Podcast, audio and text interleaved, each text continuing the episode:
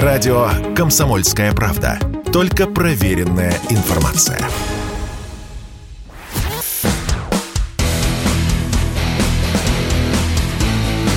Программа с непримиримой позицией. Утренний Мордан.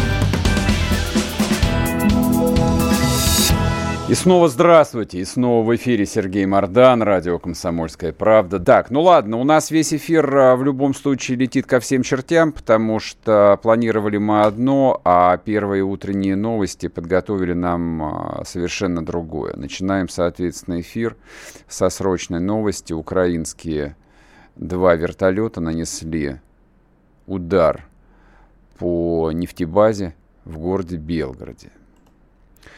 А я в телеграм-канале Мардан с утра уже выложил несколько постов. Удивительное дело, гигантское количество видео существует. Но, разумеется, у нас же нет ограничений на публикацию видосов. Это на Украине запрещено все. В общем, там до 12 лет дают за публикацию картинок и видеоизображений, где нанесен удар, результативность ударов. На самом деле, вот на самом деле, а, меня удивляет э, продолжающаяся расслабленность э, местных, по крайней мере, приграничных властей. Вот это касается той же самой Белгородской области, это касается Ростовской области. А никому не пришло в голову, что а, подобного рода решения должны были быть приняты и на территории Российской Федерации.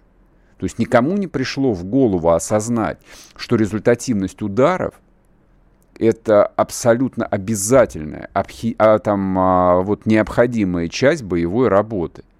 И мы эту а, часть работы для украинских ВВС сделали своими руками. То есть со всех ракурсов они уже посмотрели результативность ударов по нефтебазе в Белгороде. Я сейчас а, не впадаю вот в эту традиционную блуду под названием «все пропало» вот эти вопросы меня на самом деле мучают уже месяц.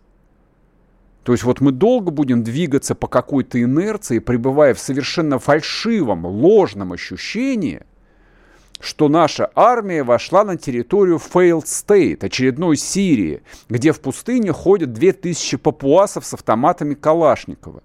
Ну все уже, проехали, мне кажется. Там все стало понятно в первую неделю, что это не так.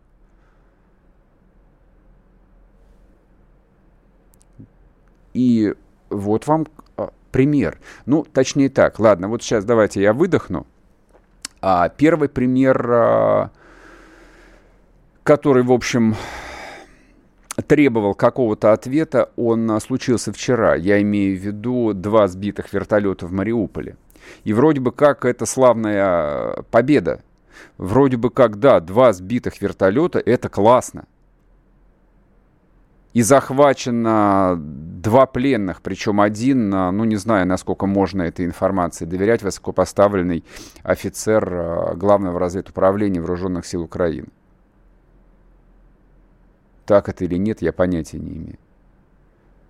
Но уже вечером, уже в одиннадцатом часу, ну не в одиннадцатом, в десятом часу, и военкоры и военные телеграм-каналы стали аккуратно задавать вопрос. Извините, пожалуйста, а вот э, нам же тут э, рассказывают про полностью закрытое небо. Нам, нам рассказывают про то, что украинские ВВС уничтожены и ПВО уничтожены. Это что вообще было-то? Ну ладно, сейчас я немножечко выдохну. Владлен Татарский с нами на связи. Вот, может, Владлен знает, что происходит. Владлен, привет тебе.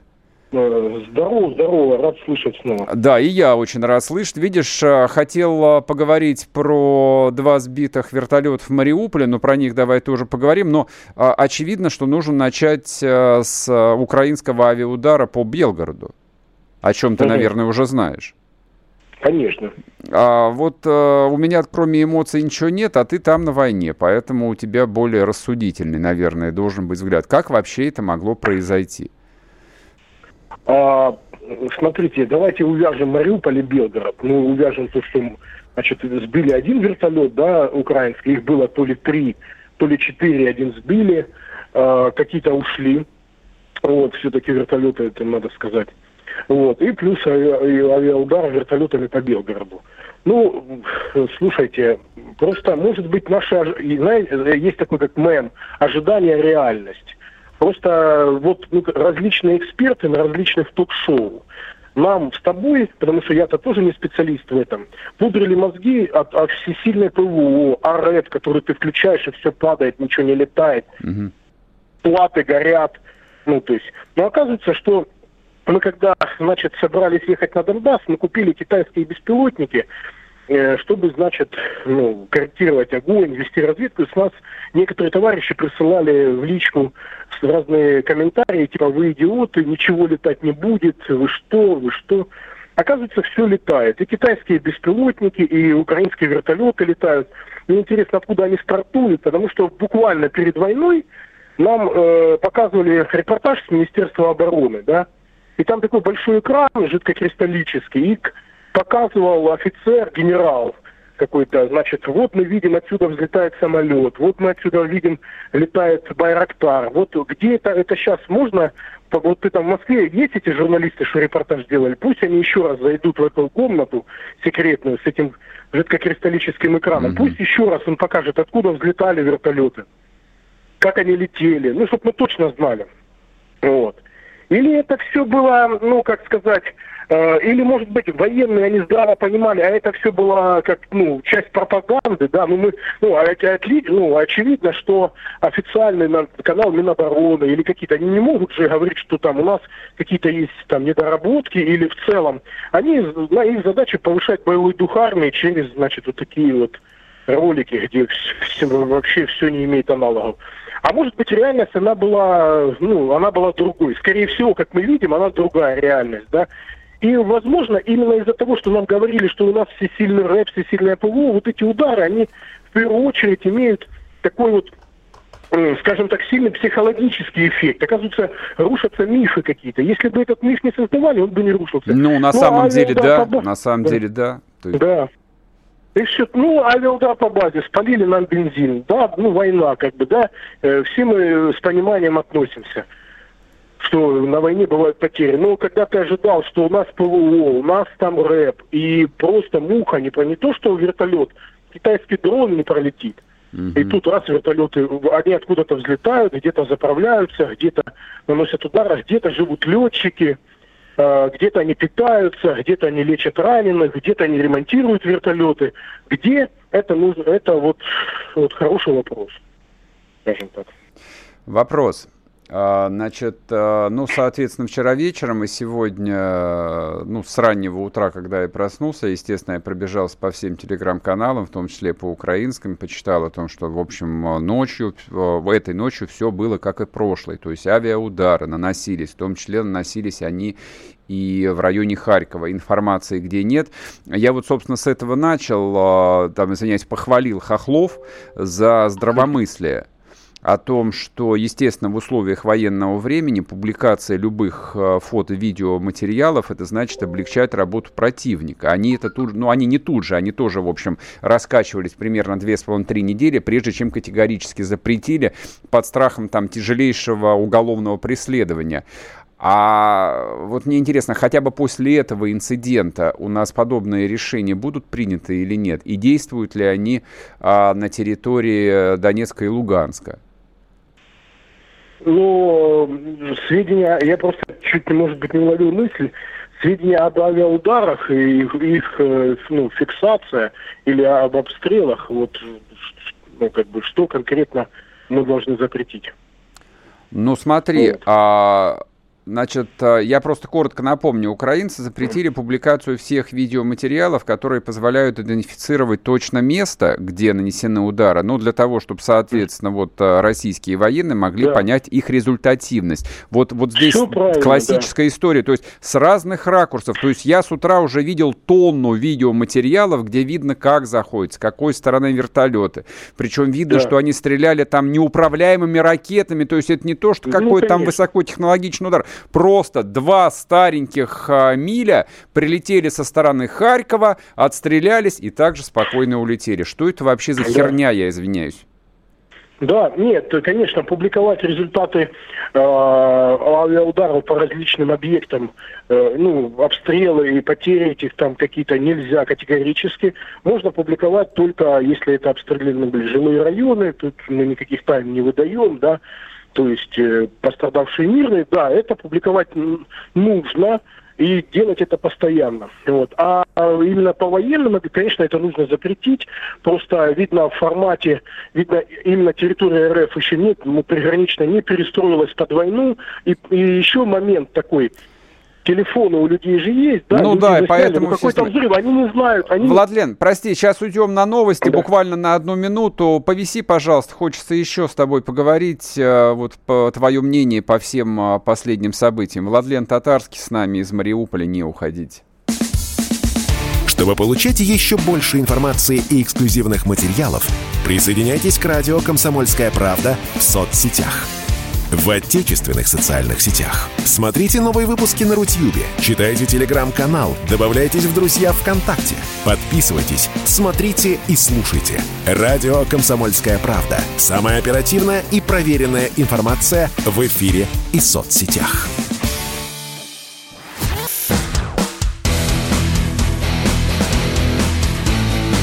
Программа с непримиримой позицией.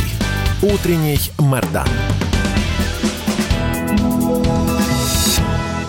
И снова здравствуйте, и снова в эфире Сергей Мордан, радио «Комсомольская правда». Друзья мои, я в телеграм-канале Мордан только что бросил две ссылки на трансляции в Рутьюбе и ВКонтакте. А на запасных каналах а, нам YouTube пока разрешения не дал, поэтому извините. Но, ну, в общем, за выходные мы как-нибудь попробуем все починить, чтобы можно было облегчить ваши страдания, да, и неудобства. Извините еще раз. А, Владлен Татарский с нами на связи. Мы продолжаем говорить про два а, события. Первое – это удар сегодня рано утром а, украинскими ВВС двумя вертолетами по нефтебазе в Белгороде. Вот согласно последним а, сообщениям, горят 8 резервуаров с топливом объемом 2000 кубов каждый, и есть угроза перехода огня еще на 8, сообщают экстренные службы. А вчера вроде бы как была а, хорошая новость, победа народной милиции ДНР удалось сбить э, два вертолета. Владимир, это, это же ДНРовцы сбили эти два вертолета, я правильно понимаю? Сообщается, во-первых, что сбили один, уже точно, точно сбили один вертолет. Ага. И второго нет. Да, вот эти любители военной техники, они сразу есть такие, знаете, есть, которые ищут места на планете по какому-нибудь столбу, сразу определяют какие-то. Угу. Так и есть вот любители военной техники, установили что это за вертолет. Сбили один вертолет, на нем было 17 человек, двое выжило, они в плену, дают уже даже видео, дают показания. 15 человек погибли, остальные вертолеты, их было 4, и остальные три вертолета улетели.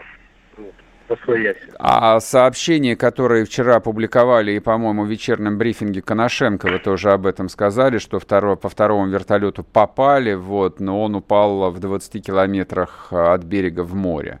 Нет? То есть подтверждений ну, нет? Ну, я думаю, при полном господстве в море можно было послать спасательное судно, как это делается, да, при спасательных операциях, и найти остатки, обломки, плавающие трупы, облом... ну, то есть все это сразу можно определить, то есть были, что-то было или нет. 20 километров это не так много.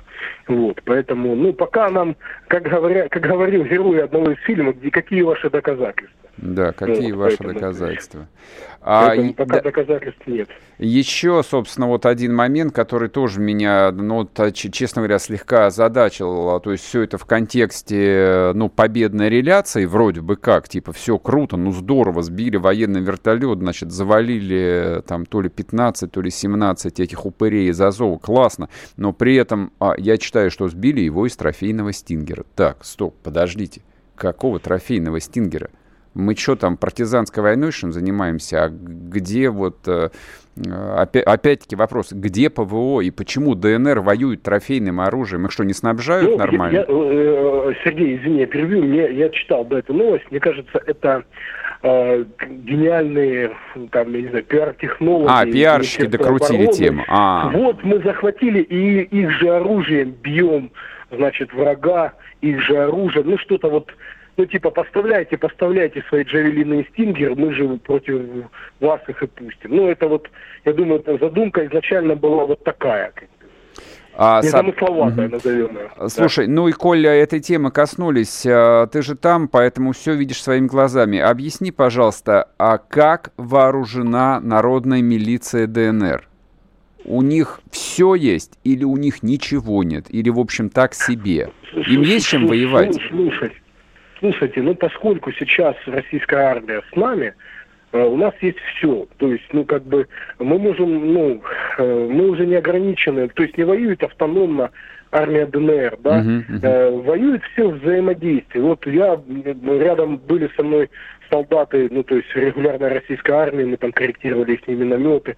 Ну, то есть сейчас все перемешалось, нельзя сказать, что вот тут воюют чисто ДНР, тут там все как-то вот сводными такими отрядами, группами, э, то есть кто-то ну, дополняется, поэтому ну, сейчас есть все, потому что воюет российская армия. Ну, я понял. Понимаете? То есть понял. все, что есть в российской армии, это новая техника, угу. это отличная техника, она есть. Просто вот, вы, знаешь, я думаю, что вот мы затронули сейчас, покритиковали, это, наверное, впервые я критикую что-либо.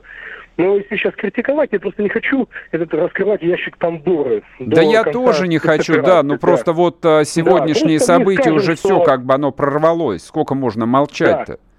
Да. Мы скажем так, знаешь, завуалировано, что, ну, ПВО, рэп, это который не, не, не, не оправдала предвоенных ну, этих э, Обещаний. Э, прогнозов. Да, прогнозов. Я э, понял. Предвоенные прогнозы не оправдали. Я понял. Так. Владлен, спасибо тебе огромное. Все, привет всем нашим. А, соответственно, мы за них, а, что бы ни происходило, как бы тяжело не было, у нас мир черно-белый, поэтому никаких вариантов.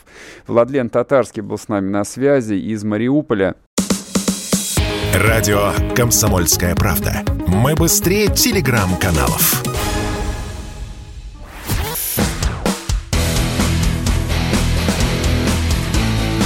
Программа с непримиримой позицией. Утренний Мордан. И снова здравствуйте, и снова в эфире Сергей Мордан, радио «Комсомольская правда». Снова Так, извините, я тут не отключил звук, отключаю. А, есть некоторые технические проблемы сегодня. А, ну, я думаю, что к понедельнику мы разберемся. Так, а с нами на связи Дмитрий Стешин, специальный корреспондент «Комсомольской правды», Дима из Мариуполя. Дим, привет да. тебе. Да, доброе утро. А ты новости уже видел, новости слышал? Да, Жертв нет. Слава богу. Слушай, ну вот а, мы тут уже а, почти целый час а, договорились до страшного. И Шурыгин был, и Владлен Татарский был. В общем, добрые слова а, на втором месяце боевых действий сказали, наконец, и в адрес Минобороны. И, и много кого еще, и госпропаганды. Давай поговорим про хорошее с тобой. Вот, собственно, да. как и планировали. А, значит, вчера было объявлено о том, что в Мариуполе а, начинает работать администрация военно-гражданская, и мне кажется, это хорошая новость и очень важная. Ну и, собственно, я, я хотел бы поговорить а, про эту новость в контексте принятого решения несколько дней назад о том, что Россия начинает создавать гражданско, военно-гражданские администрации на освобожденных территориях. Что реально происходит, Дим? Вот ты что знаешь по этому поводу? Не на, не на уровне деклараций, а что происходит реально вот в, освобожденных населенных пунктах? Ну, эти администрации надо было создавать еще месяц назад.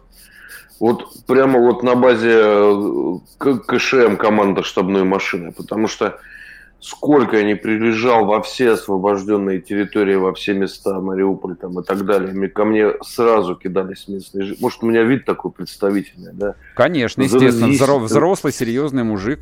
Кого же еще спрашивать? С автоматом за спиной. Ну, да, тем более. Да. да.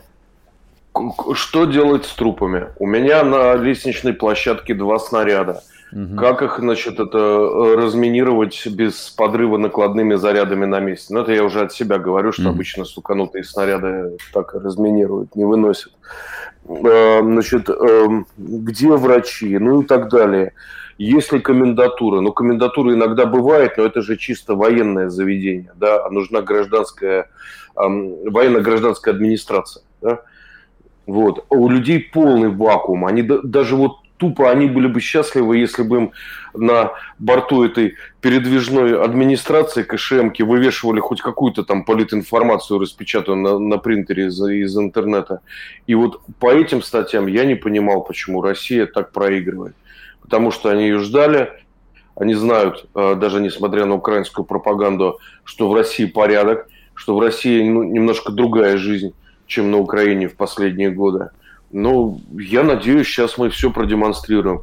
Но есть такой момент, я уж не буду называть там, ну, донецких политиков, а, которые там с 2014 года, это, ну, правильные наши люди, которые мне говорят, ну, в Донецком как бы э, пассиансе политическом там мы не востребованы. Мы готовы ехать куда угодно, в любую, значит, освобожденную дыру и работать там в администрации, налаживать мирную жизнь, отстреливаться от бандеровцев, сидящих mm-hmm. в кустах и так далее. И простреливать и многие, как они мне еще говорят, да, потому что люди тут хлебнули войны. У них там сыновья мобилизованы, они не стали их прятать, mm-hmm. где-то в России вывозить. Вот. А что означает, вот, э, извини, пожалуйста, а да. что означает донецкий пассианс? Это вот те наши многолетние разговоры про всякую сволочь, которая кормилась там на серых поставках угля, там а, на гуманитарке и прочее, там то, что называется коллективный, коллективный Курченко – да нет, тут просто ну, сформировался давно-давно политикум. Там, после, значит, при Александре Захарченко, царство ему небесное, были одни люди. Угу. При Денисе Владимировиче, которого я, кстати, уважаю весьма, э, пришли другие люди. Вертикаль, а, ну, как ты понимаешь, в вертикаль уже втиснуться сложно. Ну, как вот. обычно, естественно. Как в любой российской области, да. Поди втиснись в любую региональную вертикаль. Денег мало, а людей много. Ну, Они это, готовы видеть перспективу. Слушай, ну как было... И важное дело. Да, это, да. С, с, этим, с этим я надеюсь, в общем, как-то все ну, наладится, но вот в, в практическом смысле а, вот эта вот декларация об организации администрации именно в Мариуполе, ну ты в Мариуполе, вот давай про него и поговорим. А, это декларация или там сразу что-то закрутилось, а, вот начали с людьми работать не только на уровне там доставки гуманитарной помощи? Пока только приказ. А, в приказе, если его почитать, значит, у, указ, а, значит, там что-то проработать, как бы практическую реализацию, ну, знаешь, как составляются, да, такие бумаги, всем известно. Ага. То есть, ну, я, возможно, завтра, я думаю, у меня получится, я примчусь в Мариуполь, вот в практическом воплощении, я думаю, я ее пока не найду. Но там, слава богу, есть в гипермаркете центр, который открыла Единая Россия, где заряжают телефоны, угу. кормят столовые, дают еду и раздают сим-карты. И можно там хоть... И, и опять там тоже дикий вакуум. Меня там, ну, чуть не растерзали, задергали разными вопросами. Вопрос у меня вот какой, а, но это касается скорее Херсонской области, от которой ты далеко. А вот вчера появилась первая новость о том, что с главной площади Херсона напротив а, вот этой самой ОГА наконец сняли украинский флаг. При этом дальше было написано, вот не знаю, верить или нет, вот у меня это не укладывается в голове, что на самой ОГА областной администрации украинский флаг по-прежнему висит. Это, это как вообще? Объясни мне. Но а, муж не до этого просто. Вот, вот я допускаю такую мысль, что не до этого. И все равно надо быть к этому готово, что как в Калининграде, Кенигсберге, и через 70 лет бак на фасаде вылез из-под штукатурки орел со свастикой, да, вот и все такое. Это будет вылезать желто-блакитный мерч и символика, неизбежно. Нет, то, что оно будет а, дальше еще очень много лет вылезать, я в этом нисколько не сомневаюсь. Ровно как я не сомневаюсь в том, что ну, а, любой военный, военный человек от рядового до генерала все равно действует в парадигме приказа, и не более того. И если а, приказ был флаги не трогать, Вот только в этом случае флаг а, не трогали, потому что иначе бы его рефлексивно сорвали бы, просто вот на уровне, не знаю, там, движения руки. Ну, может, он высоко висел. Ага. Вот, тупо ни, ни, никто не полез, никому.